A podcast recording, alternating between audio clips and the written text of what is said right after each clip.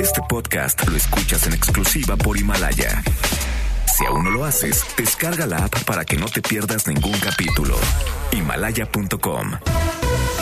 MBS Radio presenta Cero corrupción, que es un problema grave. acabe la impunidad en México, que pague el que debe de pagar. will not fund border security. en directo con Ana Francisca Vega por MBS Noticias. Comenzamos. Qué puntualidad. Y es que así nos obliga el tiempo que vivimos. ¿Cómo están? Muy buenas tardes, las 5 de la tarde en punto. Esa fue la primera encomienda que nos ha dado Ana Francisca Vega, que desde el primer instante hasta el último de este espacio, en directo, estemos con ustedes para poder platicar identificar cuáles son los principales momentos críticos de estas horas que avanzan. Hay muchos, ya los vamos a ir desbrozando juntos poco a poco y también lo que significa gozar de la vida una vez que cae el atardecer. Muchísimas gracias por acompañarnos. Ana Francisca Vega estará ausente un par de semanas, pero la información continúa y la propuesta y la esperanza de este equipo encabezado por Noticias MBS y por supuesto bajo la directriz de Ana Francisca Vega es que usted esté muy bien informado y bien acompañado por Noticias MBS. Gracias por estar con nosotros. Soy Rocío Méndez, está todo el equipo de noticias, redactores, reporteros, analistas. Ya verá usted qué bien nos la vamos a pasar. Y tenemos la comunicación a su disposición, el Facebook. MBS Noticias, el sitio web mbsnoticias.com, así como el app MBS Noticias y el WhatsApp 55 43 77 1025. Quédense porque este es un asunto entre amigos. En directo automático, sistemático, hidromático,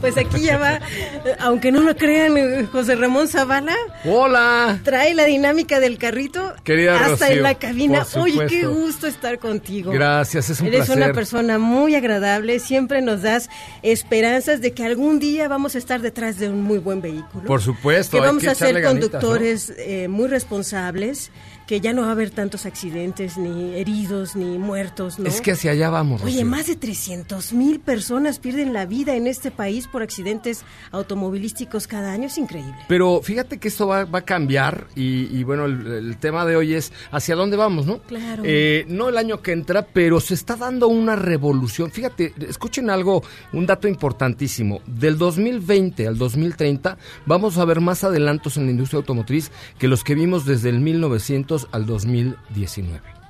O sea, en los próximos 10 años va a haber tal revolución industrial como aquella de Inglaterra en la industria automotriz, mucho más grande que la que hubo en los, en los últimos 120 años. Pues ya nos pusiste los pelos de punta porque de por sí el arribo del vehículo fue un shock cultural en sus tiempos. Pero no tuvo, o sea, tuvo una evolución natural, menos contaminación, más elementos, mejores sonidos, etcétera.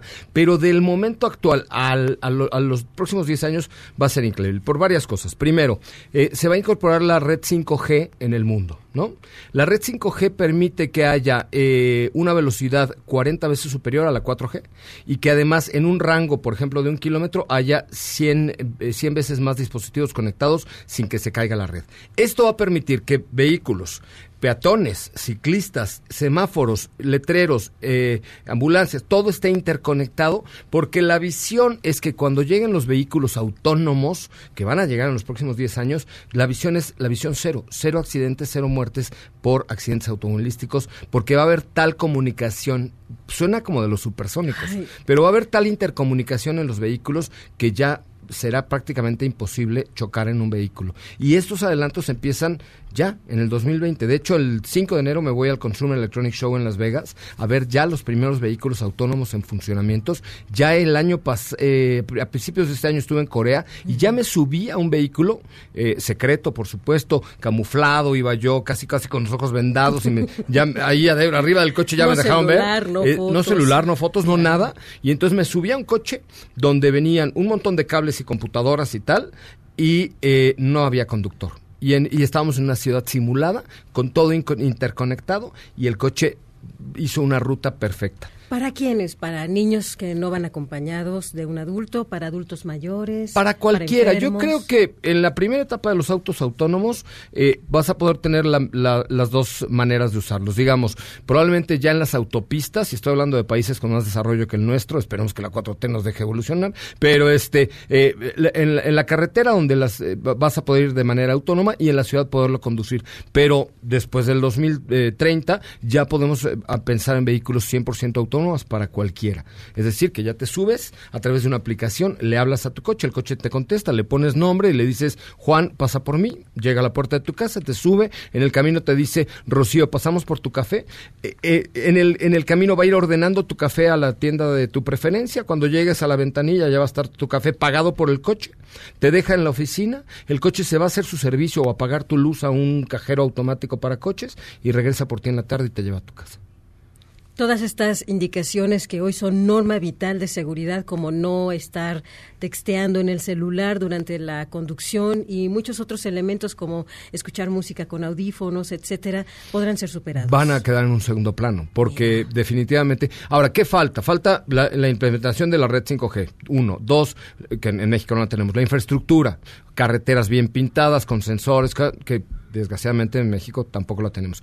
Tres, eh, pues el, que sean alcanzables para el público, porque evidentemente esta tecnología hoy por hoy es todavía muy cara. Y cuarta y muy importante, la legislación. Ahí es donde está el, el mayor reto que tiene la industria automotriz y los gobiernos del mundo para decir qué pasa si alguno de los sistemas falla y hay un atropellamiento y muere una persona. ¿De quién fue la culpa? ¿Del que fabricó el vehículo? ¿Del dueño? ¿Del ciclista?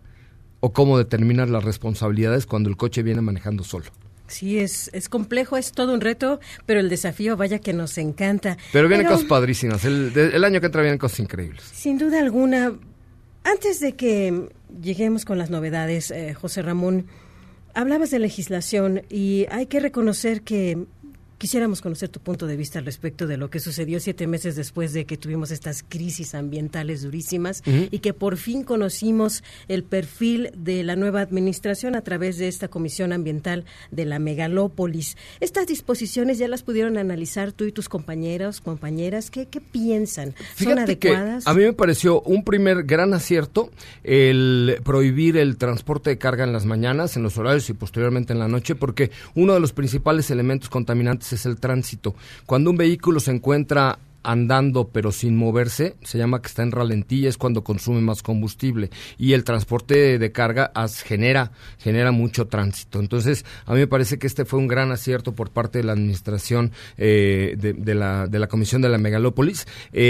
Segundo, me parece que es un gran acierto también el darle el doble cero prácticamente a ciegas a vehículos híbridos y eléctricos. De hecho, eh, a mí me parece que debería hacerse un esfuerzo aún mayor para incentivar el uso de vehículos eh, eléctricos e híbridos, como por ejemplo a través de la eliminación temporal del IVA a este tipo de productos para hacerlos más accesibles, que ahí el Congreso no le ha querido entrar, eh, pero, pero si logramos eh, promover quitándole el 16% a- a- al costo de estos coches, eh, sería extraordinario porque evidentemente la tecnología es más cara y son coches más caros. Eh, en todo el mundo hay eh, apoyos, incentivos fiscales estatales, federales e inclusive municipales. Entonces, la verdad es que me parece un gran acierto. También es cierto que los coches con menor consumo que obtengan el doble cero también está perfecto y los que más consumen pues tendrán que descansar. Yo creo que aunque les duela a muchos o nos duela a muchos, me parece que son bastante adecuadas. Ahora habrá que ver la, la implementación y que no haya corrupción en los verificentros y que se, se, se lleven las cosas con buen, con buen tránsito, ¿no? La Asociación Mexicana de la Industria Automotriz, que tú conoces muy bien a sus Cómo no. directivos, la AMIA, Solís. exacto, destacó la importancia que ya también este país piense, por ejemplo, lo que ya hacen otras naciones, en donde para poder incentivar el cambio del vehículo, por ejemplo, como una cultura habitual de una familia, pues se puedan dar incentivos para la renovación del parque vehicular. ¿Estamos en esas condiciones en un No país estamos. Desgraciadamente, yo creo que en este país no se ha no se ha pensado mucho en el mercado interno y definitivamente el gobierno federal eh, tendría que pensar mucho más en la importancia de la industria automotriz. Eh, y hemos visto cosas terribles como que quieren revivir el tema de los autos chocolates, que es un lastre para la industria automotriz con files electoreros y políticos, pero definitivamente se tendría que pensar en incentivar a través de mecanismos fiscales y de crédito accesible para que la gente pudiera renovar el parque vehicular. La verdad es que lo que hoy contamina un auto 2018 o 2017 para acá a lo que contamina un 2010 es notoriamente inferior lo que los autos nuevos contaminan. La industria hace un esfuerzo enorme porque cada vez los catalizadores sean mejores, por tener motores mucho más pequeños pero eficientes y con buena potencia. Entonces, sí, sí sería súper importante que el gobierno federal tomara acciones para poder incentivar el mercado interno, porque además es generador de empleos, eh, generador de riqueza, generador de, inversiones permanentes. Entonces, me parece que, que, sí hace falta que el gobierno federal, que el propio Congreso vean a la industria automotriz como uno de los principales eh, eh, factores del Producto Interno Bruto. Creo que lo están dejando un poco de lado y están metiéndose con autos chocolates, con temas como eh, electoreos tendrían que pensar, por ejemplo, mucho más también en crear la infraestructura para los autos híbridos y eléctricos y quizá no en más refinerías, porque ya en el mundo ya nos está, se, va a dejar de usar la gasolina y nosotros estamos pensando en construir refinerías. Eh, yo creo que hay muchos elementos que se pueden hacer para pues eh, fortalecer una industria que si bien es cierto, es una industria que no hay una marca mexicana, sino todas son extranjeras, todas han venido a dejar inversión directa en México, a crear empleo, empleo bien pagado, bien remunerado y además hoy por hoy la industria y la mano de obra mexicana es reconocida a nivel mundial como una de las mejores. José Ramón, ¿cuánto necesito haber guardado en mi cochinito para poder comprarme un buen vehículo? ¿Cuáles son las novedades? ¿Qué atracciones observas para el próximo 2020? Hablando de la familia promedio mexicana. Hay de todo. Fíjate que hoy, por ejemplo, que hablamos de coches híbridos, eh, tú puedes comprar un coche híbrido, por ejemplo, un Prius C, que es un coche para cinco personas, desde 300 30 mil pesos por ahí. Y hay inclusive algunos planes de financiamiento todavía asequibles, aunque han subido mucho las tasas de interés. Entonces yo creo que con un enganche de 100 mil pesos te puedes hacer de un coche híbrido o... ¿Y cómo o- ves el mercado? ¿No será un compromiso muy grave cuando las circunstancias económicas no son tan bollantes? Pues mira, yo creo que todavía estos meses los propios distribuidores están haciendo esfuerzos importantes por mantenerte tasas fijas, tasas del 8 o 9%, cuando las tarjetas de crédito están en 80 y 90. Yo creo que todavía es momento de, de tomar ese riesgo, claro, de acuerdo a tus posibilidades, pero todavía es momento de tomar ese riesgo porque, uno, los coches van a subir si el tipo de cambio se aprecia, este, y dos, las tasas de interés o estos beneficios que tienes con tasas bajas o inclusive algunas marcas meses sin intereses, este, ya va a ser difícil que con, con el incremento que hemos tenido en los últimos meses de tasas se puedan sostener. Entonces, me parece que tomar hoy un buen financiamiento, dar el mejor enganche posible y a un plazo razonable, todavía es buen momento porque cambiar un coche sí es una buena inversión hoy por hoy. ¿Y por qué va a ser tan singular en la industria automotriz el 2020? Pues mira, vienen muchas cosas, vienen coches eh, fantásticos, eh, vienen eventos importantes y vienen sobre todo estos cambios en la tecnología. Vamos a empezar a ver muchos coches eléctricos en México, vienen otras marcas chinas, este, vamos a ver evolución a pesar de que la atmósfera no está lo más positiva posible o lo más optimista posible, pues la industria tiene que estar aquí y lo que decía, el otro día platicaba yo con eh, la presidenta de Hyundai, la CEO de Hyundai, y decía, la industria es, ha sido y será cíclica. Estamos en un momento que estamos cayendo un poquito, pero seguramente estamos echando eh, un poquito para atrás para agarrar más vuelo. José Ramón, muchas gracias por haber estado Eh, Feliz aquí. Navidad. Igualmente, lo mejor de la vida para tu familia, Igualmente. para ti, para esta empresa y para todos nuestros amigos radioescuchas que también son tus seguidores. Una- un, un abrazo, que tengan una feliz Navidad y bueno, aquí nos escuchamos de 4 a 5 todos los días. Así será, José Un beso, Ramón. Rocío. Gracias. Noticias en directo.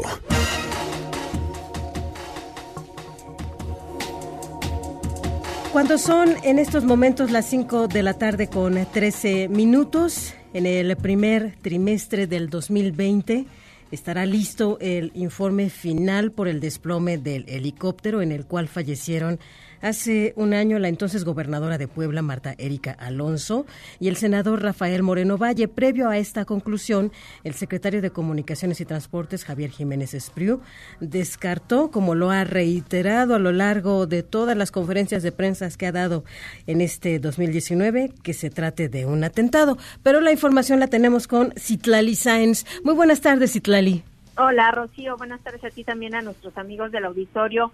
Así es, el secretario de Comunicaciones y Transportes, Javier Jiménez Espriu, informó que va a ser hasta el próximo 2020, durante el primer trimestre, cuando ya se dé a conocer el informe final de la investigación del accidente aéreo en el que fallecieron la gobernadora de Puebla, Marta Erika Alonso, y su esposo, el senador Rafael Moreno Valle, y tres personas más. Por lo pronto reiteró que desde un inicio se había descartado la hipótesis de un atentado. En conferencia de prensa, Jiménez Espriu reconoció que esta investigación tiene varias aristas, pero no han sido manipuladas con tintes políticos. Afirmó que hay gente que ha explotado la, el tema de este accidente con fines políticos, pero la autoridad no ha ocultado ninguna información. Vamos a escuchar lo que dijo. Se descartó un atentado porque no se encontró ningún vestido de pólvora, no hay ninguna pieza que faltara en el helicóptero, no hay ningún balazo que entrara a ningún lado, en los cuerpos hubo ningún balazo que hubieran matado al piloto o al copiloto, no hay ninguna causa que pudiera sugerir un atentado, ninguna, no lo han encontrado. El secretario afirmó que el informe final de las investigaciones se va a presentar en el primer trimestre del año. Continúan detallándolo, pero ya será público en los primeros tres meses del 2020. Vamos a escuchar. El primer trimestre de 2020 estará concluido el diagnóstico final, estará redactado ya el diagnóstico final de la investigación técnica del percance del helicóptero marca Augusta y en el que perdieron la vida la entonces gobernadora del estado de Puebla, Marta Erika Alonso Hidalgo, el senador Rafael Moreno Valle Rosas, Héctor Baltasar Mendoza, Marco Antonio Tavera Romero y Roberto Cope Obregón. Por lo tanto, las autoridades mexicanas, como las agencias y compañías internacionales que participan en la redacción del informe, no dejarán espacio de duda. Quedará perfectamente esclarecida la causa o las causas del accidente de helicóptero. Javier Jiménez Espriu finalmente Rocío no descartó una falla mecánica ni error humano, pero se, se están analizando todos los componentes y piezas de manera exhaustiva para concluir este reporte. Es mi reporte al auditorio. Gracias, Itlali. Buenas tardes. Muy buenas tardes. Y Angélica Melín nos pone al tanto de algunas preocupaciones del gobierno de México en torno a cierta vigilancia de sus edificios diplomáticos en Bolivia. Angélica, muy buenas tardes. Hola, Rocío, con el gusto de saludarte y también de saludar al auditorio. Así es, el gobierno de México expresó, expresó desde la mañana de este lunes eh, esta preocupación por lo que se está presentando, la situación que se está presentando en las inmediaciones de su residencia diplomática en el país de Bolivia. La Secretaría de Relaciones Exteriores fue la que manifestó pues esta postura del gobierno de México eh, preocupante, eh, lo que genera preocupación al gobierno mexicano por la presencia excesiva de personal de servicios de inteligencia y también de seguridad que están vigilando la residencia y la embajada de México en aquel país. Y esta situación se presenta desde el pasado 11 de noviembre. Esto quiere decir que ya tiene mucho más de un mes que está ocurriendo esta situación y es el gobierno mexicano el que está lanzando esta especie de alerta señalando lo que ocurre allá en Bolivia. La Cancillería manifestó, Rocío, la petición del Ejecutivo Federal para que el Estado plurinacional de Bolivia respete las obligaciones establecidas en la Convención de Viena sobre relaciones diplomáticas, la cual establece que las sedes diplomáticas en otros países y su personal son inviolables y mientras también pues las autoridades del gobierno receptores, en este caso las autoridades bolivianas, no podrán actuar sin el consentimiento de la del jefe de la misión en este caso de México, allá en Bolivia. Al respecto, el expresidente boliviano Evo Morales utilizó sus cuentas en redes sociales para repudiar este hecho y dar su postura. Recriminó que el gobierno de facto, como llamó al actual gobierno que rige en su país tenga cercada la embajada mexicana y esté violando su espacio aéreo con sobrevuelos de drones. Textualmente, Evo Morales Saima escribió en sus cuentas oficiales en Twitter, repudiamos que el gobierno de facto, al estilo de la dictadura militar, viole la Convención de Viena sobre relaciones diplomáticas al cercar la residencia mexicana con policías y utilizar drones que violan su espacio aéreo para amedrentar y poner en riesgo la seguridad de los asilados. En tanto, la Cancillería agregó que el gobierno mexicano hace un llamado a las autoridades que están eh, eh, rigiendo en Bolivia en estos momentos a que se respeten estas leyes internacionales, la Convención de Viena sobre relaciones diplomáticas, y recordó que este ordenamiento internacional señala que ni los integrantes de la misión diplomática de México en Bolivia, ni la propia sede, el edificio, tampoco los bienes, eh, los autos, los vehículos y el personal que trabaja en dicho lugar y que esté debidamente acreditado pueden ser molestados, tampoco pueden ser requisados, ni siquiera registrados por las autoridades del país receptor, en este caso Bolivia. Así, México dijo confiar en que, bueno, pues eh, Bolivia respetará la inviolabilidad que marca esta norma internacional y que también pues garantizará la integridad y la dignidad de los agentes diplomáticos mexicanos acreditados en ese territorio. Rocío es el reporte. Gracias, Angélica. Hasta luego. Angélica Melín. El secretario de Relaciones Exteriores, Marcelo Ebrard, anunció que este fin de semana se aceptó la renuncia del embajador en Argentina, Ricardo Valero, por motivos de salud. Valero está sujeto a tratamiento neurológico, le deseo pronta recuperación indicó el canciller Ebrard, luego de que trascendiera también hasta este fin de semana que a Ricardo Valero le extirparon un tumor cerebral en 2012, lo que afectó su conducta, como asegura la doctora Ana Luisa Sosa en una carta expedida a petición de la familia del ex diplomático. También este fin de semana se supo que Ricardo Valero fue acusado de otro intento de robo, ahora de una camiseta de marca en un local de duty free en el Aeropuerto Internacional de Eiza cuando todavía se ostentaba como embajador de México en Argentina. Esto sucedió el 10 de diciembre pasado, justo antes de abordar el vuelo de regreso a la Ciudad de México, al haber sido llamado a cuentas por llevarse sin pagar una biografía de Casanova valuada en al menos unos 10 dólares de una librería bonaerense el pasado 26 de octubre el dueño del local aeroportuario presentó la denuncia penal ante el juzgado federal argentino y el expediente en contra del ex embajador mexicano es por robo sin violencia. Las autoridades han solicitado las grabaciones de las cámaras de seguridad para corroborar estas acusaciones.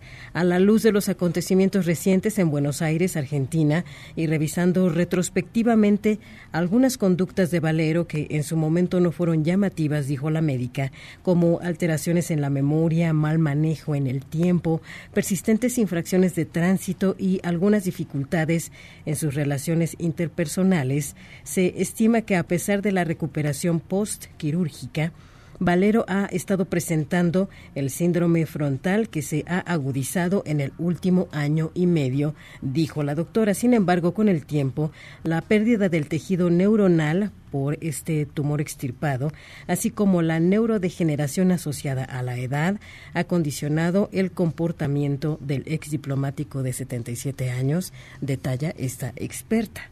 El síndrome frontal se expresa en impulsividad involuntaria, deterioro en el juicio y francas alteraciones en la conducta.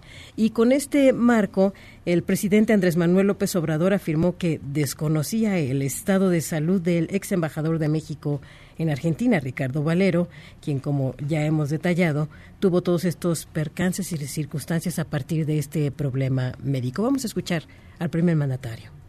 Sí, no se sabía y es muy lamentable este caso. Yo le diría que hasta doloroso. Yo le mando a Ricardo desde aquí un abrazo cariñosísimo a él y a toda su familia. Y ya en su momento se va a buscar quién lo sustituye.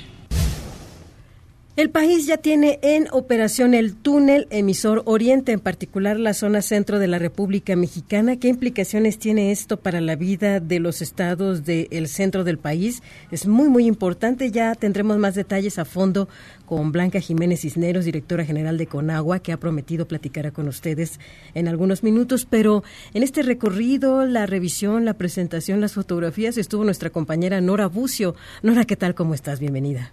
Rocío, te saludo con gusto y de la misma forma al auditorio. Y como lo comentas, el presidente de la República, Andrés Manuel López Obrador, inauguró el túnel emisor Oriente, conocido como TEO, que cuenta con casi 70 kilómetros de largo. Tardó 11 años en ser concluido y el cual garantizará a partir de su operación que la Ciudad de México y la zona oriente del Estado de México, así como parte del Estado de Hidalgo, no sufran inundaciones en un evento donde estuvieron presentes la jefa de gobierno de la Ciudad de México, Claudia Sheinbaum Pardo, el gobernador del Estado de México, Alfredo del Mazo Maza, y el mandatario hidalguense Omar Fayad, el presidente López Obrador dijo que con esta obra se garantiza además que no se inunde el centro de la capital del país con aguas negras. Rocío, si me lo permites, escuchamos al presidente Andrés Manuel López Obrador. Teníamos la preocupación desde hace muchos años por los hundimientos en la ciudad, de que al perder pendiente el gran canal del desagüe se nos inundara la ciudad, el centro de la Ciudad de México, con aguas negras.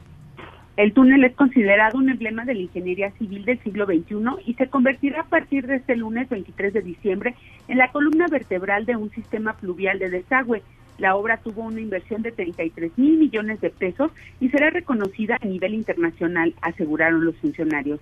El empresario Carlos Slim aprovechó el evento para convocar al jefe del Ejecutivo para dar un mayor impulso a la economía nacional e incluso subrayó que el proyecto de obras de infraestructura que fue presentado recientemente por López Obrador y el sector empresarial pase del 2% de inversión del Producto Interno Bruto a un mínimo del 5% que representaría 70 mil millones de dólares al año. Vamos a escuchar al empresario Carlos Slim ese proyecto que se ha estado planteando y que el presidente de México, el presidente Andrés Manuel López Obrador, echó a andar hace unas semanas sobre la necesidad de inversión en infraestructura o sobre el Plan Nacional de Infraestructura, es realmente desde el punto de vista del importe muy pequeño. Es un poco más del 2% de lo que hay que invertir cada año. Este proyecto tardó 11 años, se trabajó arduamente, como señalaba, pero lo que tenemos que hacer en el futuro inmediato es un reto de enormes niveles. El planteamiento es invertir un 5% del PIB, que no es una gran cantidad a nivel mundial, pero estamos hablando de 70 mil millones de dólares. Rocío, la información. Muchas gracias, Nora. Muy buenas tardes. Buenas tardes. A través de redes sociales, la secretaria de Energía, Rocío Nale, ha publicado un video invitando a la gente a salir de la ciudad y a utilizar la terminal de autobuses de pasajeros de Oriente, la clásica Tapo.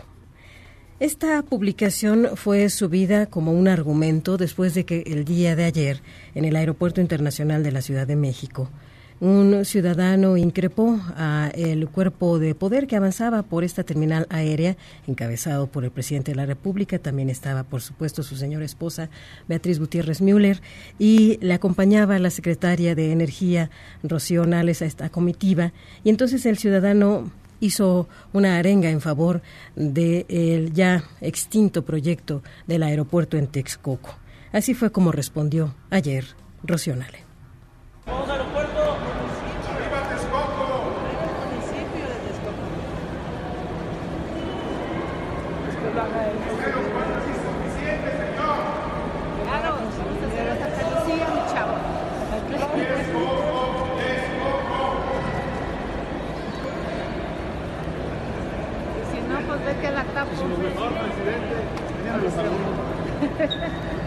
Sí, claro.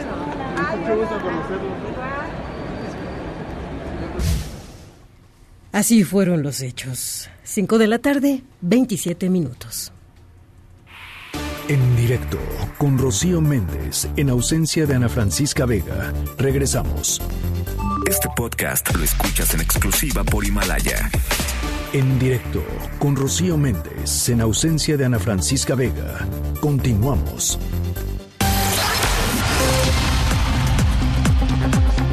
5 de la tarde, 29 minutos. Gracias por continuar en sintonía. No se olviden que esperamos su comunicación, sobre todo ante hechos tan complejos los, como los que a continuación vamos a tratar. Está el 55 43 77 1025. Es un número de WhatsApp. Por aquí podemos leer sus mensajes también a través de Twitter, MBS Noticias. Esperamos sus comunicaciones al igual que en nuestra página mbsnoticias.com. Ya está en la línea telefónica Roberto Blancarte, a quien respetamos, admiramos por este interés tan profundo y serio que ha tenido por conocer el lado de la espiritualidad mexicana y por ello qué gusto que nos acompañe como profesor e investigador en el Colegio de México, le conoce muy bien esa comunidad y el día de hoy pues queremos su orientación. Bienvenido, maestro Blancarte, ¿cómo le va? Buenas tardes. ¿Qué tal? Buenas tardes. ¿Cómo está, Rocío?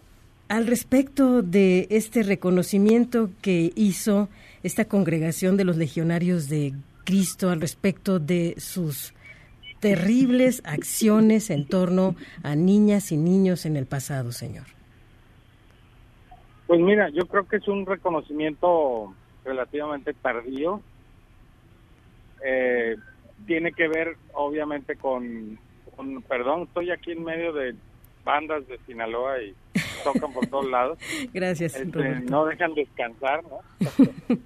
Pero para volver al tema, es un es un es un reconocimiento tardío que tiene que ver con con algo que en el fondo todos sabíamos, ya se había descubierto, se había eh, anticipado de miles de maneras con información que había sido eh, de alguna manera, digamos, desenterrada de muchas maneras. Y esto lo único que viene es a confirmar un problema que yo diría que es estructural, porque vemos que no se trata de, una persona, sino se trata de todo un sistema, de una estructura institucional que hace posible eso. Y yo creo que el, tema central ni siquiera son estrictamente los legionarios, aunque obviamente la, la institucionalidad eh, de los legionarios hizo que eso se reprodujera muy fácilmente por el autoritarismo, por por las formas, digamos, sectarias de, trabajar, sino que más allá de eso, creo que el problema tiene que ver con el, el tema de la sexualidad dentro de la Iglesia Católica, que yo creo que es un tema al que la Iglesia, pues, simple y sencillamente no ha podido enfrentarse con seriedad, ¿no? Y yo creo que mientras exista ese, e, e, esa, digamos, falta o esa incapacidad para enfrentar el problema de la sexualidad en términos generales, pues va a seguir habiendo eh, este tipo de casos porque van más allá de las personalidades, van más allá de los individuos, tiene que ver con las estructuras y con la manera como enfrentan o más bien no enfrentan un, un problema este, serio, ¿no? Como es el tema de la sexualidad en la iglesia, ¿no? Lo han querido ignorar, lo han querido este, hacer a un lado pero pues la sexualidad está ahí en, en, todos, ¿no? Eh, y eso pues se termina brotando de muchas maneras, sobre todo si se, reprime, ¿no? Ahora, Roberto, eh, parece cosa menor, pero caray, 175 menores abusados por 33 sacerdotes, que el señor Marcial Maciel haya sido victimario de 60 menores de edad eh, y que pese a las múltiples denuncias, sobre todo de parte de las víctimas y de sus familias, también parecía que en el exterior de la congregación había todo un sistema de impunidad que les protegía. Sí, bueno, yo para empezar creo que es una cifra relativamente baja. Mira. Eh, en términos de que seguramente hay muchos más casos que se han ocultado, que no han salido a la luz, eh, porque la estructura permitía mucho más, ¿no? Eh, y yo creo que lo que dices tú, lo que señalas es muy atinado, porque esas cosas no suceden si no hay no solo impunidad, sino complicidad. Y yo creo que a nivel social hubo mucha complicidad, porque eh, hay cosas que se toleraban dentro de la iglesia y hay cosas que la sociedad le toleró a la iglesia. Eh, porque consideraban que eran personajes intocables, que eran personajes que, que eran cuasi santos, y este pues eso el resultado es precisamente que podían hacer lo que querían no digo todos conocemos que muchos de estos sacerdotes y, eh, digamos, conocidos fundadores de, de órdenes, como es el caso de Marcial Maciel, casaron, por ejemplo, a gente muy importante en la sociedad mexicana. Yo no sé qué piensen ahora esos matrimonios, ¿no? Pero les parecía que era parte de toda una cuestión de prestigio eh, en la que valía la pena participar, ¿no? Y esa era la mejor manera de ignorar las acusaciones al mismo tiempo, ¿no? De decir, no, esto no puede ser, estos son hombres santos, o, o como decían, por sus frutos los conoceréis, pensando que los frutos eran buenos, pero ahora vemos que los frutos institucionales incluso, por las estructuras que dejaron, pues en efecto estaban podridos, ¿no? Así que, bueno, tienes toda la razón en señalar que, que el asunto va más allá de los propios leccionarios, de la propia iglesia en general, sino que va a lo que la sociedad le ha permitido. Y dentro de la sociedad, obviamente, también las instituciones políticas, las instituciones de justicia que tampoco hicieron lo que tenían que hacer para, para atender esos casos sin que necesariamente hubiera las denuncias que después vimos, ¿no? Sin duda alguna. Mira, estoy revisando los nombramientos que se hicieron sobre los visitadores en la Comisión Nacional de Derechos Humanos, esta tan cuestionada de la actual administración, y llega Joaquín Aguilar Méndez a la tercera visitaduría. ¿Qué implica esto para ti? Bueno, eh, yo, yo, a ver, no, no entendí bien lo que me decías del visitador, perdón. Joaquín Aguilar Méndez, que lo conocemos como pues un hombre que tuvo el valor también en su momento de denunciar el abuso que padeció de un sacerdote que a través de SNAP pudo llevar a cabo esta visualización de lo que viven las víctimas de sacerdotes, no nada más de la de los legionarios de Cristo y que pues ya como un hombre mayor y con todo el coraje que ello implica ha logrado tener una familia y ahora es el tercer visitador de la Comisión Nacional de Derechos Humanos. Roberto, ¿esto qué implica para ti? Bueno, implica que la gente busca justicia y busca el restablecimiento de, de esos derechos eh, a través de múltiples formas y que afortunadamente la gente no muere eh, y queda, digamos, aunque quede eh, muy, muy lastimada, tienen en algunos casos la capacidad de levantarse y de exigir justicia o de luchar por la justicia para otros, ¿no? En este caso, bueno, son, como en este caso, como hay varios, podemos ver que hubo gente que, que lo logró y que está haciendo lo posible por porque eso no vuelva a suceder, ¿no? O que no suceda con las dimensiones que sabemos que sucede, ¿no? En el país y en el mundo, ¿no? Esta organización de SNAP, yo la, los acompañé hace ya muchísimos años, hace más, casi 20 años. Eh, estuvimos en la en la Organización de Naciones Unidas en, la, sede en Ginebra con la Comisión de Derechos de la Niñez para exigirle precisamente a la Santa Sede que atendiera los problemas, ya que era parte de la Comisión de la Niñez, que la Santa Sede también atendiera obviamente todo este tipo de denuncias y les costó mucho trabajo, eh, les costó mucho trabajo aceptar los pocos que han aceptado hacer eh, hasta hasta los últimos hasta los últimos actos de los cuales tenemos noticia, ¿no? Sin duda alguna. Oye, Roberto, pues muchas gracias por compartir con nosotros estas orientaciones. Eh, solo tenemos una inquietud.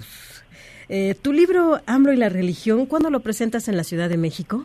Mira, yo creo que este libro que escribimos conjuntamente Bernardo Barranco y yo, eh, que trata precisamente sobre todo este, cómo se aproxima esta 4T al tema de la religión y particularmente López Obrador, eh, vamos a presentarlo al- en el mes de enero en la Ciudad de México.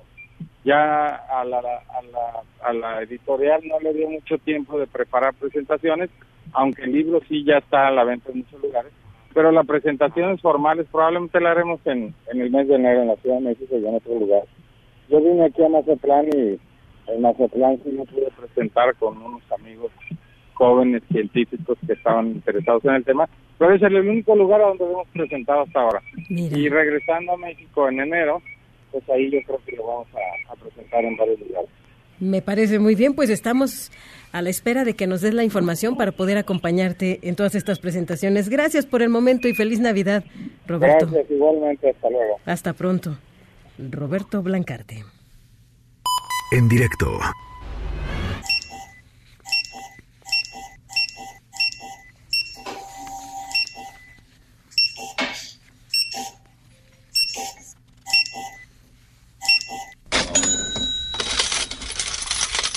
Pues, ¿qué creen? Me parece muy buena la idea de Ana Francisca Vega y su equipo de revisar en estos días en donde tenemos un poquito más de tiempo para poder convivir y revisar los hechos más relevantes que hemos vivido en este 2019, aquellos momentos sonoros que usted sabe es una experiencia creativa de este proyecto en directo a través de la radio en el 102.5 de frecuencia modulada. Así que en estos días vamos a escuchar los mejores momentos sonoros o historias. Y por ello es que escuchamos en el fondo estos ruiditos de pagos y de dinero y hasta de sueños de lo que significa poder llevar a cabo el cumplimiento en tiempo y forma de nuestros pagos. Hubo una persona que dentro de estas historias sonoras era muy cumplida y de hecho era muy valorada en su barrio porque era la vecina, el hogar más silencioso de la cuadra. Pero todo esto también tenía un oscuro secreto. Ya lo vamos a dilucidar en unos minutos.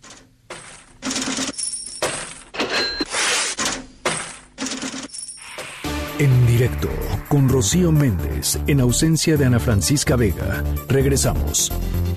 Este podcast lo escuchas en exclusiva por Himalaya. En directo con Rocío Méndez en ausencia de Ana Francisca Vega. Continuamos. Epicentro. Epicentro. Epicentro con León Krause. Ya nos acompaña León Krause y bueno, hablar de una administración como la de el presidente Donald Trump es en realidad un torbellino que tiene impacto pues no solo en la Unión Americana, sino todo el mundo. ¿Cómo estás, León? Bienvenido, muy buenas tardes. Hola, Rocío, ¿cómo estás? Felices fiestas. La verdad es que no doy crédito que ahora que platicas con nosotros salga una palabra como impeachment o de juicio de destitución. Eh, eh, en realidad estamos hablando de momentos muy peculiares, pero también tú nos colocas el punto sobre la I, ¿verdad?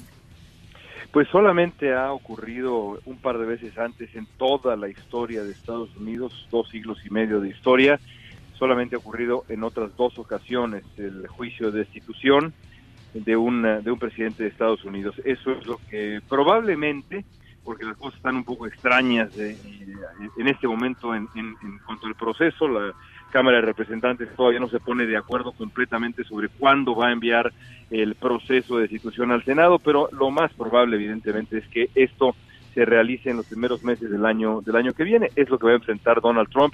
Seguramente será exonerado por los por los republicanos y entonces la discusión será no tanto el juicio de destitución, sino sus consecuencias en el proceso de reelección de Donald Trump, la elección del, del año que viene, en, noviembre del 2020. ¿Y esto qué implica? Es decir, si se toma esa decisión o cualquier otra, eh, ¿cuál es el procedimiento posterior en el terreno de lo técnico, pero también de la posible lectura política que hagas de los hechos? Pues se lleva una, se lleva a cabo una, un juicio, eh, solemne juicio en el Senado, que es presidido por el magistrado en jefe de la Suprema Corte de Justicia estadounidense.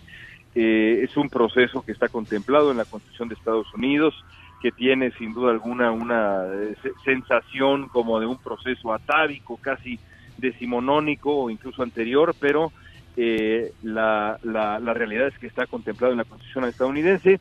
Los senadores votan y dado que eh, se necesitan dos terceras partes del Senado para, para condenar a un presidente, para removerlo del cargo, pues eh, Donald Trump seguramente será exonerado, porque se necesita que 20 senadores republicanos le den la espalda a su presidente en el proceso, en la parte previa del proceso, en la que los eh, representantes en la Cámara de Representantes tienen que aprobar o no ese juicio de destitución, pues los, uh, los republicanos no se dieron un ápice, ni uno solo de los republicanos decidió eh, apoyar el proceso de destitución. Así que lo más probable es que sea exonerado. A partir de ahí entonces, lo importante será la narrativa eh, que se pueda armar alrededor del resultado. Donald Trump ya comienza a victimizarse, ya comienza a decir que esto es un complot, una conspiración en contra no solamente suya, sino de sus simpatizantes y eh, ese, esa va a ser su estrategia. ¿Cuál será la de los demócratas?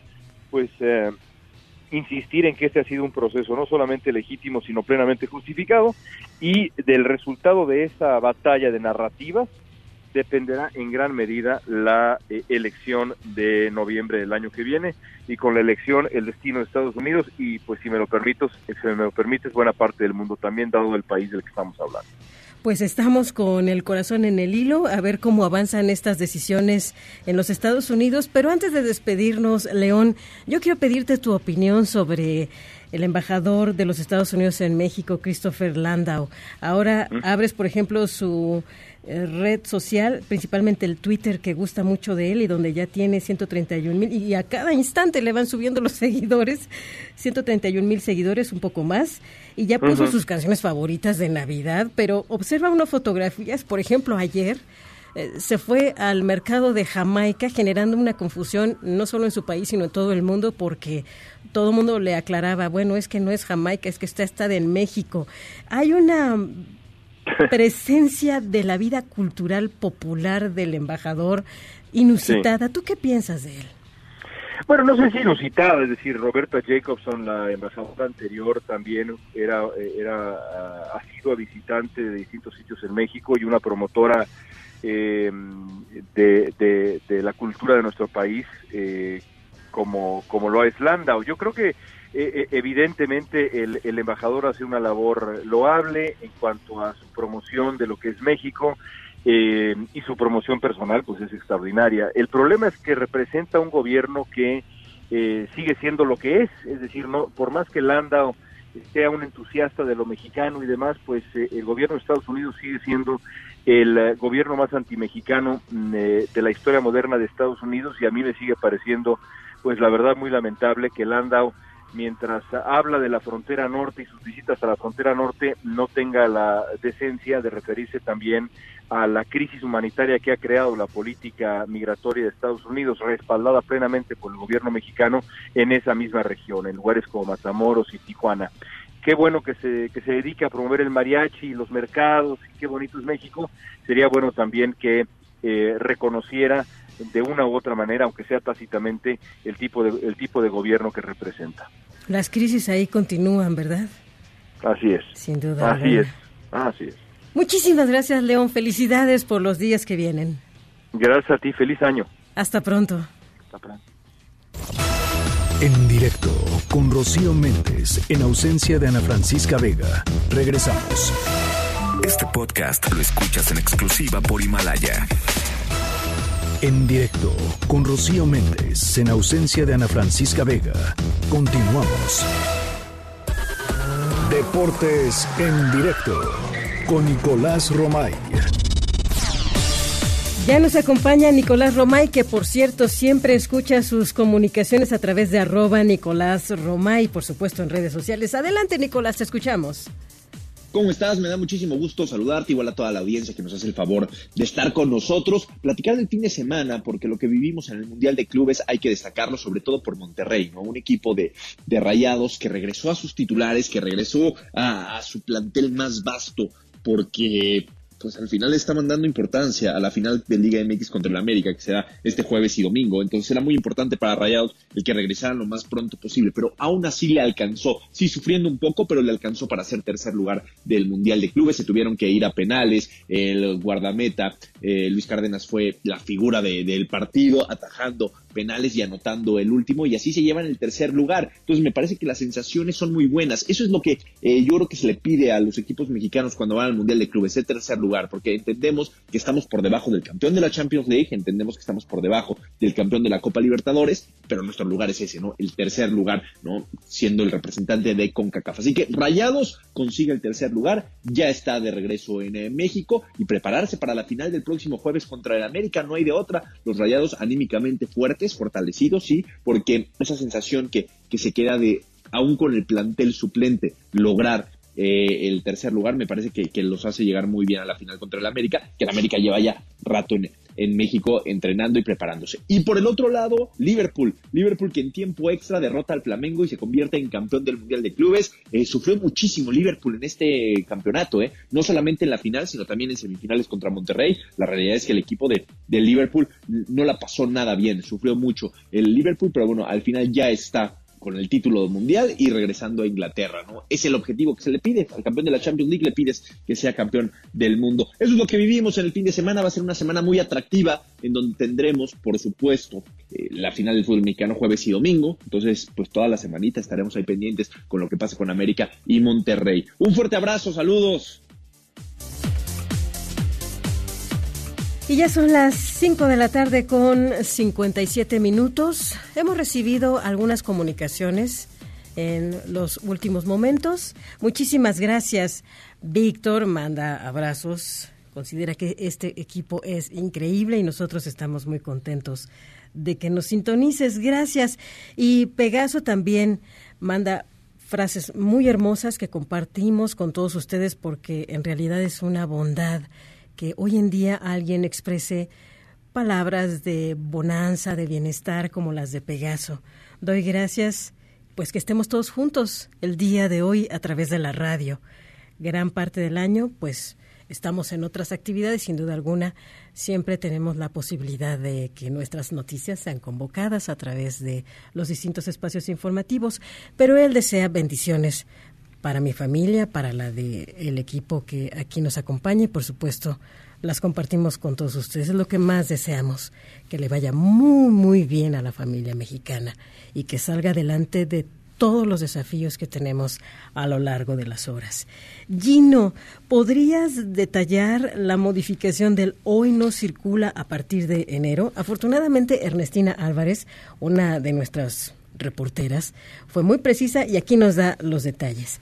La entrega de hologramas doble cero en la zona metropolitana del Valle de México fue acotada a través de mayores requisitos, Gino, como parte de las mejoras de la calidad del aire.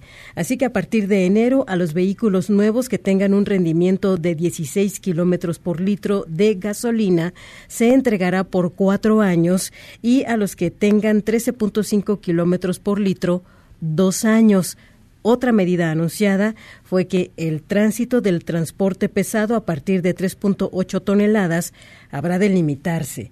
Las unidades pesadas no podrán circular en la zona metropolitana del Valle de México entre las 6 y las 10 de la mañana de lunes a viernes para septiembre del 2020 van a reducir más aún su tiempo de tránsito. Estamos hablando de unidades pesadas.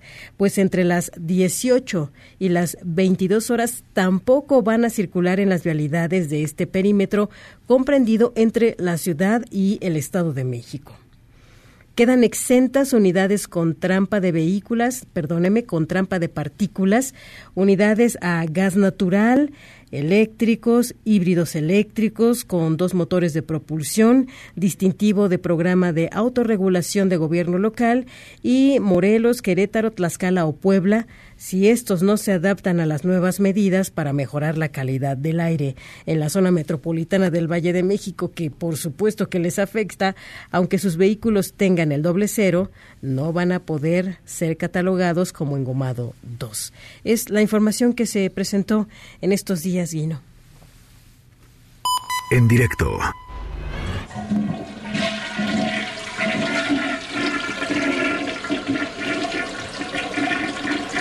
El momento sonoro se ubica en España. Su protagonista es Isabel Rivera. ¿Un baño? Eh, sí, es el ruido de un baño. Estamos en un espacio muy íntimo de un hogar. Pero en el caso de Isabel, era también el espacio más solitario que pudo haber encontrado en todo su hogar. La verdad es que pasaron muchos años sin que nadie se diera cuenta que pues este ruido era permanente. ¿Por qué? Ya le vamos a desvelar qué fue lo que sucedió detrás de la vida de Isabel Rivera.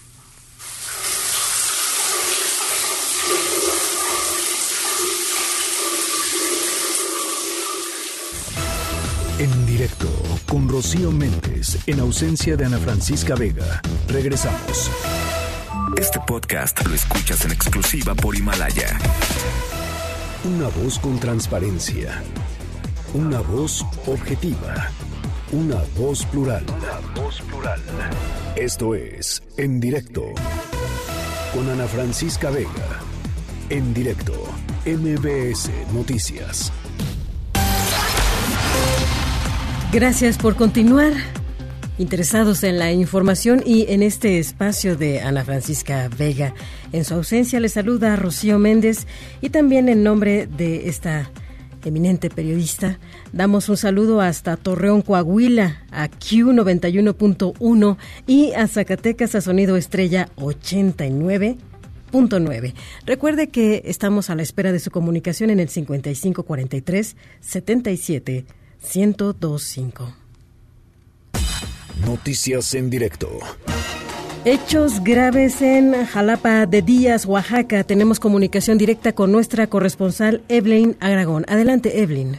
¿Qué tal, Rocío? Muy buenas tardes. Pues efectivamente, la tarde de este lunes, el edil de Jalapa de Díaz, Arturo García Velázquez, fue ejecutado mientras se encontraba en el convivio del DIF municipal por la temporada de Sembrina, compartiendo los alimentos con mujeres, niñas y niños.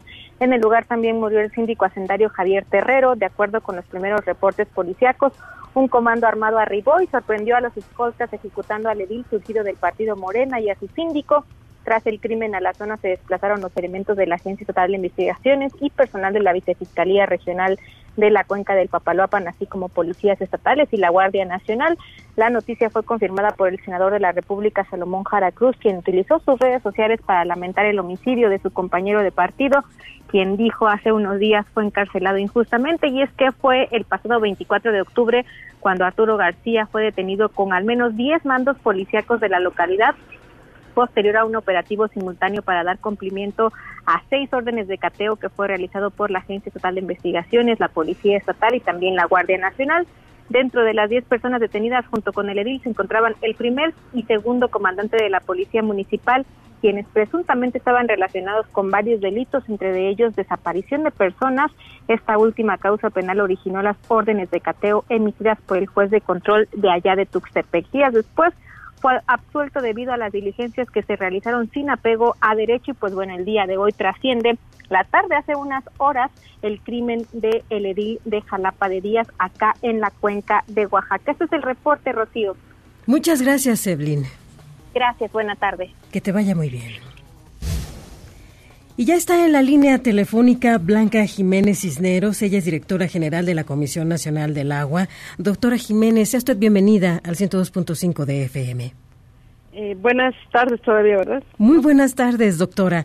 Oiga, pues después de 11 años, a ustedes les tocó dar el último jalón y ofrecer a la zona centro de la República Mexicana este túnel emisor Oriente. ¿Qué representa para los que habitamos este punto del país, doctora? Pues yo creo que el trabajo continuado de todo un grupo de gente que se ha dedicado al tema del agua para eh, proteger a la población de la ciudad de las inundaciones y creo que eso es una cosa que hay que destacar, la continuidad en, en la necesidad de atender a la gente de una manera apropiada. Es decir, de acuerdo a la longitud de 62.4 kilómetros, su diámetro de 7 metros, ¿va a beneficiar a qué estados, a cuánta población?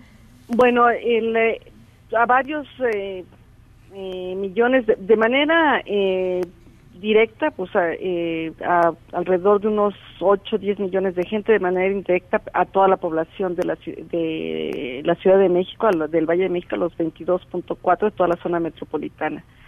De manera directa atiende a las eh, delegaciones de Tlalpan, a la delegación de Coyoacán, a todas las delegaciones del Oriente, a, hasta la Gustavo eh, Amadero y también a los municipios de Ecatepec, a la zona de Chalco y Valle de Chalco.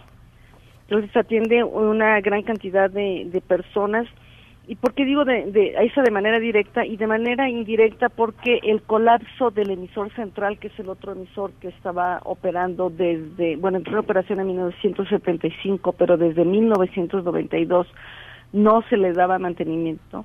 En el caso de que este eh, eh, eh, túnel hubiera colapsado, a ver, en en el caso de que ese túnel hubiera colapsado, eh, pues hubiera habido un hundimiento de 5 o 6 millones, no las del, no las de- que protege el canal, sino eh, de las que están eh, eh, protegiendo el túnel emisor eh, central, que es más bien la parte centro y norte de la ciudad, eh, hubieran quedado inundadas eh, bajo 2.5 metros eh, de agua. Imagínese, doctora, un escenario catastrófico. Sí, ¿no? sí, sí. Pero ya no va a suceder. Pues eh, no, porque precisamente hoy ya comienza a circular el agua por el túnel emisor oriente y dejamos libre el túnel emisor central para poder darle mantenimiento. Esa fue la indicación del primer mandatario que le acompañó con otras eh, figuras para la inauguración de esta operatividad. Estuvieron los gobernadores de Hidalgo, el gobernador del Estado de México y también eh, la de la eh, Ciudad de México, la jefa de la Ciudad de México. Y yo creo que también eso muestra otra cosa muy interesante, que es la posibilidad de interactuar entre dive- diversas entidades geográficas de una manera conjunta para proteger a la población. Es un mensaje pues de unidad a través del tiempo y de unidad regional para dar atención a- a los pobladores. Esto ha podido superarse, ¿verdad? Porque en ocasiones la inundación se daba en el Estado de México, pero muy pegado al oriente de la capital. Y bueno, ¿quién tomaba las decisiones? ¿Quién asumía responsabilidades ante eventos catastróficos que se vivieron con abundantes chorros de agua que llegamos a tener en algunos veranos, doctora? Bueno, eso es muy importante que lo menciona porque desde que se inició la construcción del túnel emisor Oriente en 2008, en, al 2013 entraron en operación las primeras cinco lumbreras y comenzaron a proteger la zona de Chalco, de, de Catepec. Yo no sé si eh, recuerda la, eh, usted y la población, había antes unas inundaciones, pero peores de lo que estamos viendo hoy Hombre, impresionante, Y eso sí. ya se comenzó a lograr eh, tener un, un mucho mejor control. Ahora, la operación tenemos un eh, protocolo que está completamente eh, organizado entre Hidalgo, el Estado de México eh, y la Ciudad de México. Este protocolo y la Comisión Nacional del Agua. De hecho, cuando comienza a llover en cualquier zona, la Conagua comienza a monitorear cada dos horas la, la, la lluvia y eh, te- eh, cuando te- tenemos una cierta cantidad, ya tenemos como que conocemos que qué estaciones eh, son las críticas y cuando en ciertas estaciones hay más de 8 milímetros, se inicia este protocolo de operación y comenzamos a operar. La gente no lo ve muchas veces, este, es algo que la gente desconoce. Se comienzan a, a, a- a manejar el agua, abrir esclusas, manejar compuertas de tal manera que podamos repartir todo el agua que entra al drenaje entre las eh, diferentes obras para evitar las inundaciones y tratar de sacar el agua lo más eh, pronto posible. Ahorita por la falta de capacidad de mantenimiento ante la ausencia del túnel emisor oriente, lo que estábamos usando era Casa Colorada, que es una laguna que está en eh, la zona del eh, ex lago de Texcoco. Se mete el agua ahí y ya que se que comenzó a bajar las lluvias la comenzábamos a sacar de ahí y repartirlas entre todas las estructuras para que no hubieran las inundaciones. Esta es una operación que requiere mucha gente, mucha coordinación y afortunadamente pues no hay eh, pues yo creo que el problema es que cuando no hay problemas luego ni se nota que está uno trabajando, pero eh, yo creo que sí es una cosa que hay que reconocer a todos los trabajadores de todas estas instituciones que laboran las 24 horas del día de los 365 días al año. Y aún así, amigas, amigos nuestros, estamos platicando con Blanca Jiménez Cisneros, directora general de la Comisión Nacional del Agua. Aún así, ayuda prácticas positivas al respecto del despojo de desechos, doctora, porque los canales abiertos de agua, bueno, a veces se encuentran hasta vehículos ahí. Sí, bueno, mire, el, el túnel emisor oriente tiene 7 metros de, de diámetro. Ahí la, eh, la basura no afecta tanto, pero lo que sí nos afecta, y sobre todo a nivel de, las, eh, de la ciudad y de los municipios, que no lo opera la Comisión Nacional del Agua, es to- toda la basura que tapona las coladeras. Eso es una principal fuente de, de las inundaciones. Nos ayudaría mucho que la gente no tirara basura, porque eso, pues, eh, por un lado afecta a las coladeras y cuando nos llega a las plantas de tratamiento, es impresionante lo que uno ve, lo que más llama la atención cuando va uno hacia las entradas de las plantas de tratamiento y que eh, logra pasar la basura, lo que más ve uno son botellas PET, es una eh, cantidad impresionante, plásticos, una serie de cosas que nos siguen taponando las rejillas y las plantas de tratamiento no están diseñadas para tratar plástico. Nosotros tra- eh, eh, tratamos más bien el agua en, en partículas muy pequeñas o, a- o agua que con contaminantes disueltos. Entonces, el tema de la basura y de los plásticos es un tema para el, para el campo del agua, donde aquí más bien nosotros somos los afectados. Sin duda alguna. Sé que usted tiene muchas ocupaciones, doctora. Solo permítame rogarle una última inquietud. Sí. Vaya que haya, hay unos fríos impresionantes en la zona ¿verdad? centro de la capital. ¿Qué, ¿Qué nos deparan los frentes fríos de las próximas semanas, doctora? Oriéntenos un poquito. ¿Seguimos con el abrigo? Ahorita, pues vamos a seguir eh, con el abrigo, aunque hoy eh, mejoró un poco el clima del día de hoy. De, hecho, estamos esperando mu- mucho mayor frío, pero sí estamos en, en la época de los frentes fríos. Estamos esperando un total de 53 frentes fríos y llevamos alrededor de 25. Y pues eh, la época es esta, entonces vamos a estar alternando entre frentes fríos y no tan fríos. Ahorita, en este momento, el territorio, pues estoy viendo aquí la pantalla, el territorio se ve eh, prácticamente limpio con un tiempo, un frente frío que está entrando por Sonora y por Baja California. Veamos que el día de hoy no está tan frío como ayer, pero este frente frío tiende a bajar. Hay algunas localidades del Estado de México que, bueno, dicen sus pobladores, nunca habían sentido, por lo menos en los últimos años, tanto Ayer frío. estuvo súper frío y ya ve que también tuvimos nevadas en San Luis Potosí, varias heladas por todo el centro de, de- de- de- del país. Hoy está un poco menos frío, pero en, en la mañana todavía, eh, cuando amanezca va a ser frío y está entrando otro frente frío. Y para enero habremos de tener Para precaución. enero, ¿verdad? pues todavía nos, le digo, llevamos 25, nos faltan son como 53, pues nos falta todavía bastantes. Un poco más de resistencia. Pero unos frentes fríos también nos traen lluvia y esos nos caen muy bien porque tuvimos un año de secas y estamos muy contentos en ese tema. Pues Hace muchas- frío, pero el agua siempre es bienvenida. Absolutamente de acuerdo con usted, doctora. Muchas gracias por este A tiempo. usted. Ok, buenas noches. Que le vaya muy bien. Es Blanca Jiménez Cisneros, directora general de la Comisión Nacional del Agua. En directo con Rocío Méndez, en ausencia de Ana Francisca Vega. Regresamos. Este podcast lo escuchas en exclusiva por Himalaya. En directo con Rocío Méndez, en ausencia de Ana Francisca Vega. Continuamos. Edictos. Con Enrique Rodríguez. Cuando son las 6 de la tarde con 22 minutos, en verdad que la vida siempre nos da muy buenas sorpresas, porque cuando escuchamos decisiones grandes, enormes, que se toman desde el Poder Ejecutivo y el Poder Legislativo, y pareciera que va a tener algo alejado de nuestras vidas un acto como ese, pues no lo es tanto. La ley de amnistía por ello ha generado mucha controversia, pero mire, Enrique Rodríguez, que colabora con Ana Francisca Vega en este espacio, nos va a dar la oportunidad de contarnos qué significa una decisión como esta. Para comenzar, mujeres han identificado que puede haber riesgos al respecto de esta ley de amnistía que considera en algunos grados como delitos menores las agresiones hacia las mujeres del país. Es delicado, ¿eh? Asimismo, también hay personas que consideran que los riesgos son mayúsculos y por lo mismo, aunque la sugerencia de parte del Ejecutivo Federal es que esto tenga un impacto general y que pueda comenzar con la aplicación y las aprobaciones a nivel de las 32 entidades federativas, muchos no están convencidos de que esa es la manera, a través del perdón, de cómo se pueden resolver los problemas de seguridad que existen en el país. La ley de amnistía, muchos consideran, no va a servir para liberar delincuentes. Esta es una de las acotaciones que ha hecho persistentemente el Ejecutivo Federal. Pero, ¿qué piensa un conocedor de la ley como Enrique Rodríguez. ¿Cómo estás, Enrique? Bienvenido.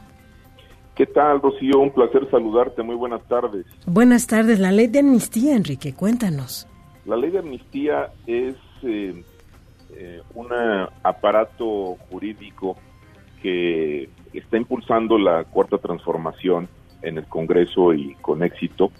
Me parece que tiene finalidades humanitarias rescatables, eh, bajo ciertas condiciones.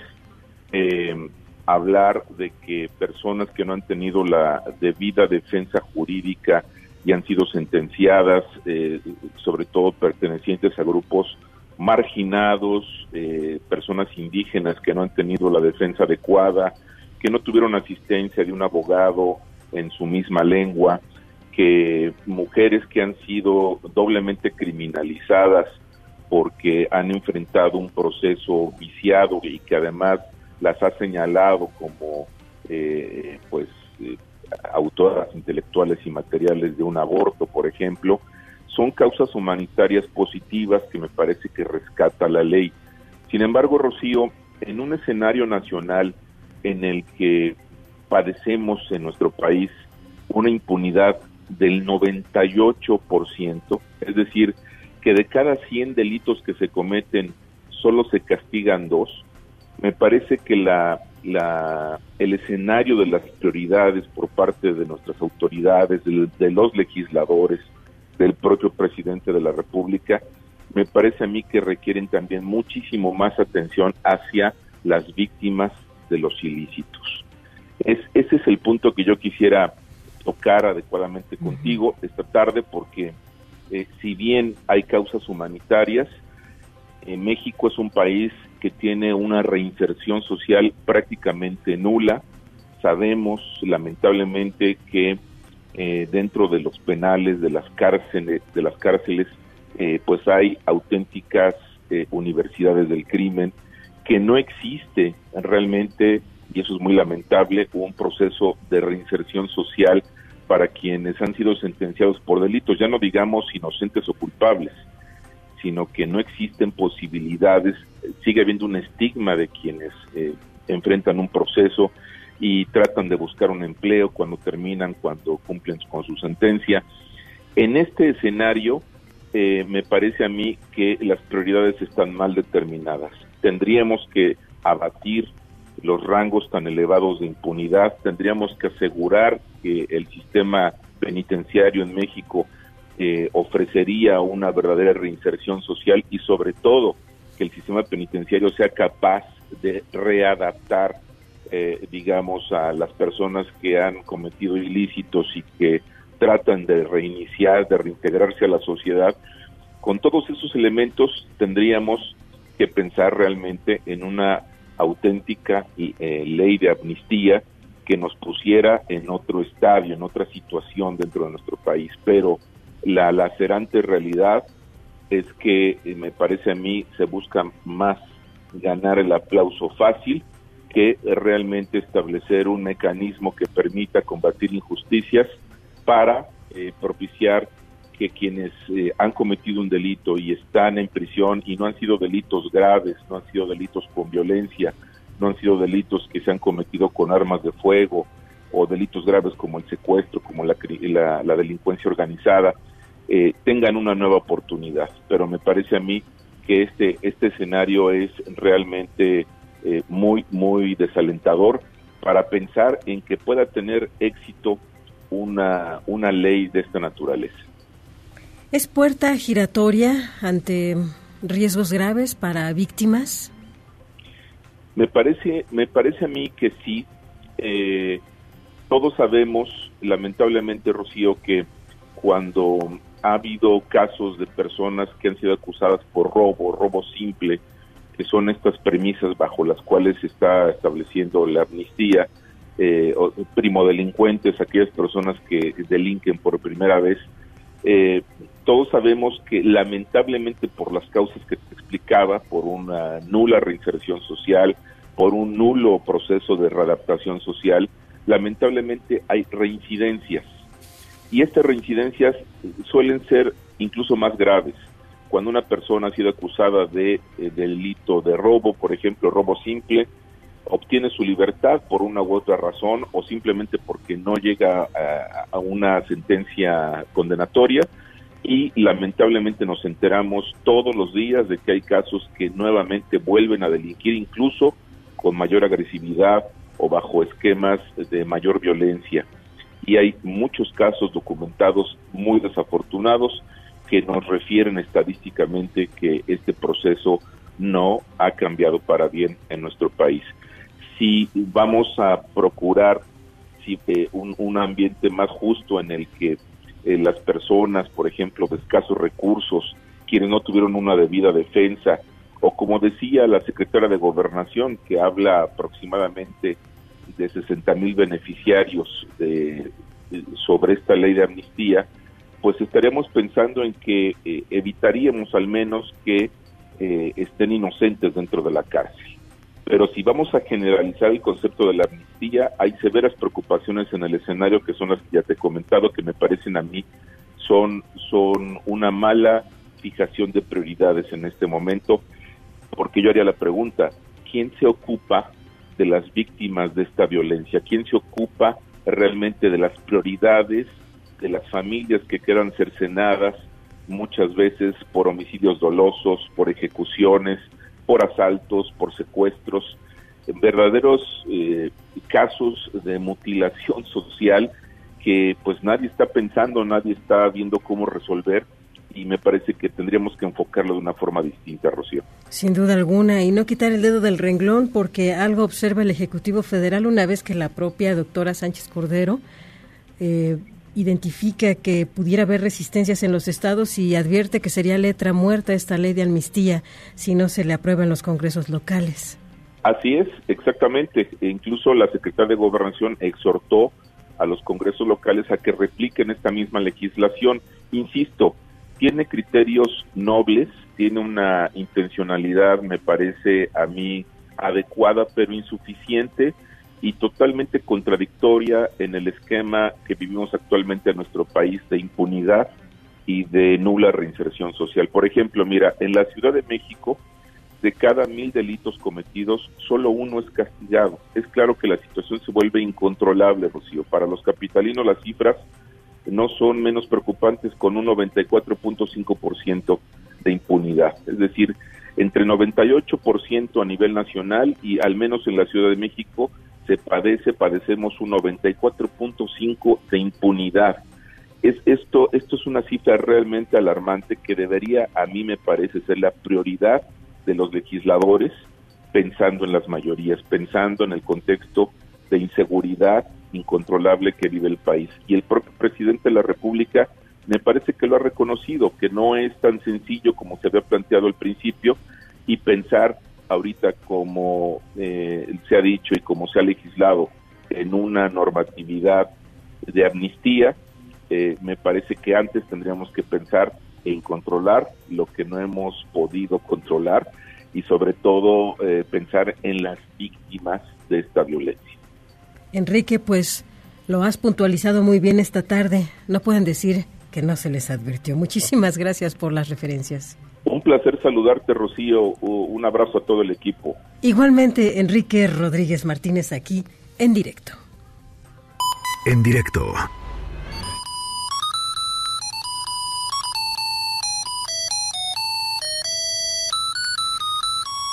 Ya les comentamos que hemos estado haciendo revisiones de las mejores historias sonoras del año. Es buena sugerencia, es una buena práctica creativa la que tienen los compañeros en directo.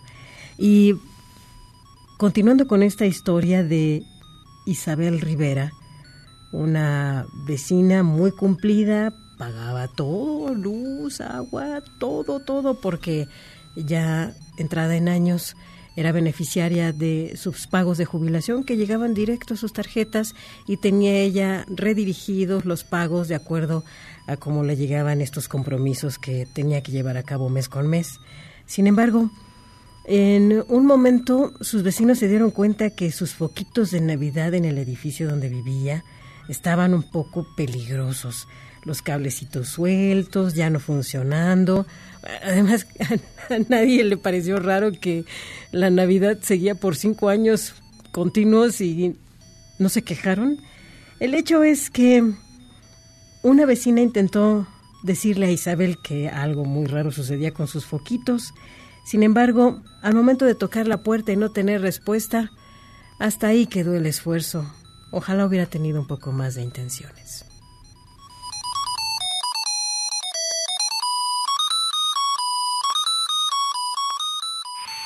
En directo con Rocío Méndez, en ausencia de Ana Francisca Vega. Regresamos. Este podcast lo escuchas en exclusiva por Himalaya. En directo con Rocío Méndez, en ausencia de Ana Francisca Vega. Continuamos. Y regresamos a Oaxaca porque hay una detención importante. Evelyn Aragón, nuevamente, bienvenida.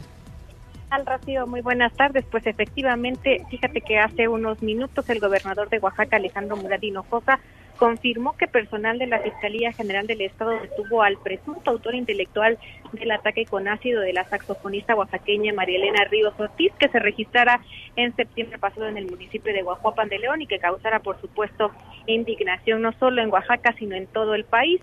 En un breve encuentro con los medios de comunicación, el mandatario aseguró que en breve se darán mayores datos al respecto. Sin embargo, reiteró que no existirá impunidad en este caso. Vamos a escuchar lo que dijo. Me informan que la fiscalía acaba de detener a el presunto primer este autor material de este la saxofonista María Elena, que fue también pues roceada con ácido hace algunas eh, hace tres meses, así que también los estaré informando. Hasta el momento, Rocío, la Fiscalía General del Estado no se ha pronunciado al respecto. Se espera que sea en breve cuando emitan el comunicado que permita pues ampliar la información emitida por el gobernador del Estado. Desde hace un par de semanas, organizaciones sociales, activistas, integrantes de la comunidad artística e incluso del gremio empresarial se han pronunciado para exigir justicia para María Elena. Dicha presión incluso logró que después de tres meses la joven fuera trasladada a la Ciudad de México para recibir atención especializada. La familia de esta chica pues ha señalado públicamente al empresario y exdiputado local Juan, Juan Vera Carrizal de ser el autor intelectual de los hechos, luego de sostener una relación sentimental con María Elena, misma que esta terminó por resultar perjudicial para su salud emocional. El día de hoy el gobernador del estado asegura que se detuvo al primero de eh, los a, autores eh, materiales de este lamentable hecho violento en contra de una joven de 26 años eh, llamada Marilena Ríos y originaria, por supuesto, del municipio de Guajuapan de León, aquí en la Mixteca oaxaqueña. Este es el reporte hasta el momento eh, desde Oaxaca. Gracias, Evelyn. Gracias a ti, muy buena tarde. Y René Cruz nos presenta más información ahora en materia de seguridad y protección ciudadana. Adelante, René, te escuchamos. René Cruz estuvo en una reunión con el secretario de Seguridad y Protección Ciudadana, Alfonso Durazo. Se presentó un balance de este 2019 que tiene altas y bajas y de ello nos platica René. Adelante, René, te escuchamos. Hola Rocío, amigos del auditorio, muy buenas tardes. Pues al hacer un balance del año que está por concluir, el secretario de Seguridad y Protección Ciudadana, Alfonso Durazo, afirmó que aún no existen las condiciones para decirle a la ciudadanía que el gobierno ya está cumpliendo en materia de combate a la inseguridad.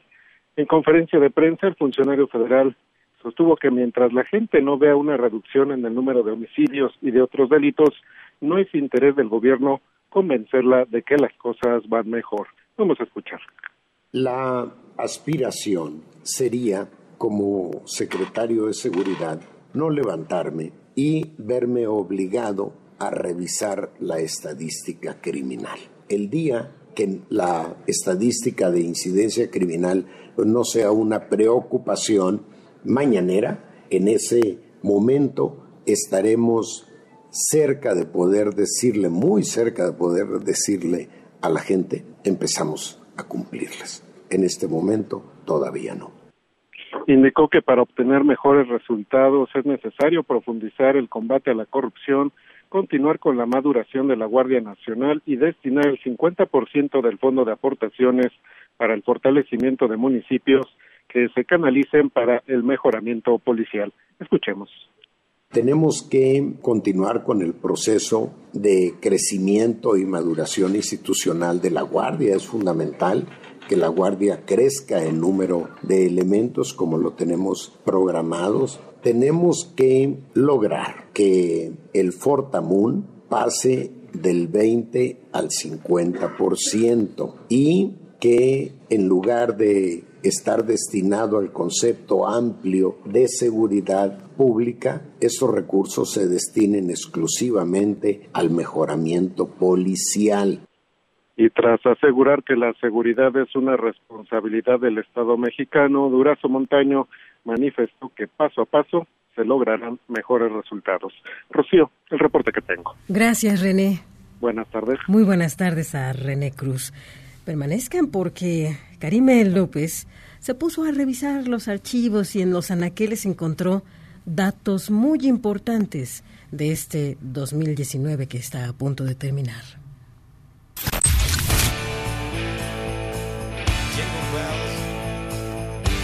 Pasaron 12 meses en los que millones de mexicanos usaron una de sus redes sociales favoritas para compartir con el mundo un pedazo de su vida. Clases de K-pop, Se centraba solamente en infraestructura de energía. Y una mañana todo estaba ardiendo, y una mañana las hogueras salían de la tierra devorando seres, y desde entonces fuego. Fue a través de Instagram como usuarios crearon historias, fotos, videos y publicaciones de los mejores momentos que vivieron solos o acompañados. Y ahora que está por terminar el año, esta red social hizo un recuento de lo que más buscamos los mexicanos este 2019 los resultados nos dicen que, entre todo el contenido, los cibernautas buscaron mensajes de optimismo, ya que entre los hashtags más populares están pensamientos positivos, palabras sabias y libro de reflexión. Los usuarios no quisieron quedarse con estos mensajes solo para ellos, y al parecer lo compartieron con sus seres queridos, pues otros hashtags que están entre la lista de los más seguidos por mexicanos son textos poéticos, dichos y frases para compartir. para compartir.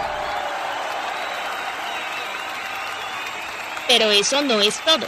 Instagram fue más allá y buscó las fechas que más nos motivan a compartir contenido.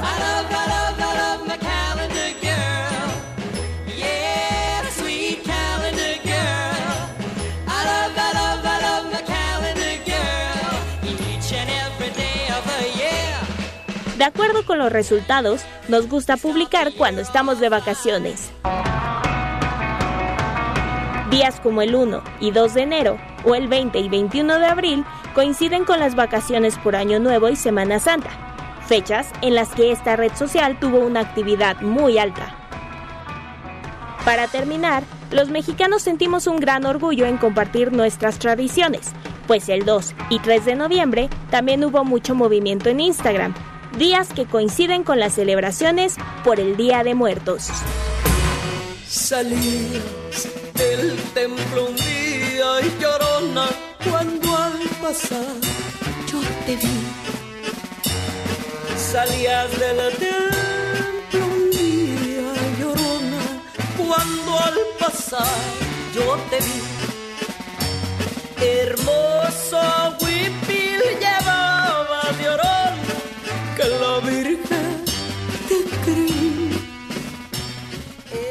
Pues, ¿qué les parece? Ya son las 18 horas con 45 minutos. Estamos prácticamente a punto de concluir el programa. Sin embargo, muchos tendrán por inquietud saber qué hay al respecto del momento sonoro en este día. Pues es una tragedia. Y también nos demuestra lo que nos contaba Karime en su información. Pues en qué planeta estamos, caray. ¿Cómo es posible que una vecina pase probablemente 14 o 16 años muerta en el interior de su hogar y nadie lo perciba? Es muy, muy dura la experiencia. Esto le pasó a Isabel Rivera Hernández en España. Pagaba sin ningún conflicto todas sus deudas, la luz, el agua, el alquiler de su piso donde vivía, porque a final de cuentas era una mujer beneficiaria de su pensión y en eso sí, tenían muy clara dónde estaba su cuenta de recursos y a dónde había que cobrar puntualmente el dinero. Sin embargo, los vecinos, algunos llegaron a preguntarse dónde está. Le tocaban la puerta, no abría. Incluso a una ocasión llamaron a la policía y la policía dijo, bueno, Mire, ahí están las cartitas que se ve que sí recoge, ¿no? Y además no hay ningún requerimiento por parte ni de Hacienda, ni de que no pagó alguno de sus compromisos con la luz o con la renta. Todo debe de estar pagado y por lo mismo, pues está viva. Por otra parte, hubo un vecino que tenía duditas, decía, a ver, es que esto es anómalo, ¿no? ¿Dónde está la señora? Nadie la ve. Y entonces se pidió que se pudieran hacer todos los trámites necesarios para poder indagar qué pasaba con la vecina, pero ¿qué creen? Allá en España es muy dura la ley de datos personales. Entonces, al momento de hacer más preguntas de las indebidas, como no era ningún familiar, pues se frenó ahí cualquier tipo de indagatoria y finalmente los vecinos olvidaron el tema hasta que una sobrina se acordó que tenía una tía muchos años después, la verdad.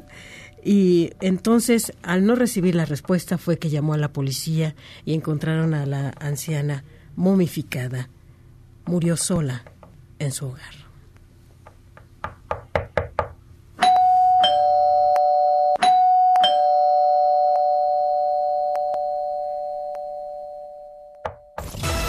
En directo con Rocío Méndez en ausencia de Ana Francisca Vega. Regresamos. Este podcast lo escuchas en exclusiva por Himalaya. En directo con Rocío Méndez en ausencia de Ana Francisca Vega. Continuamos. Antes de retirarnos, acudimos a un reporte de Antonio Baranda, un muy buen reportero del diario Reforma, que comenta que se reprocha por parte del gobierno críticas de ONU Derechos Humanos por el tren Maya. En esta información, el Ejecutivo Federal tronó contra la oficina en México del Alto Comisionado de las Naciones Unidas para los Derechos Humanos, luego de que esta oficina afirmó que el proceso de consulta indígena y el ejercicio participativo sobre el tren Maya no cumplieron con estándares internacionales. Ya nos vamos. Muchas gracias, Mike, que por cierto a través de él nosotros compartimos los mismos deseos. Que tengan un gran y feliz día y por supuesto lo que resta de la noche. Hasta pronto. MBS Radio presentó en directo, en directo con Ana Francisca Vega por MBS Noticias. Este podcast lo escuchas en exclusiva por Himalaya. Si aún no lo haces, descarga la app para que no te pierdas ningún capítulo. Himalaya.com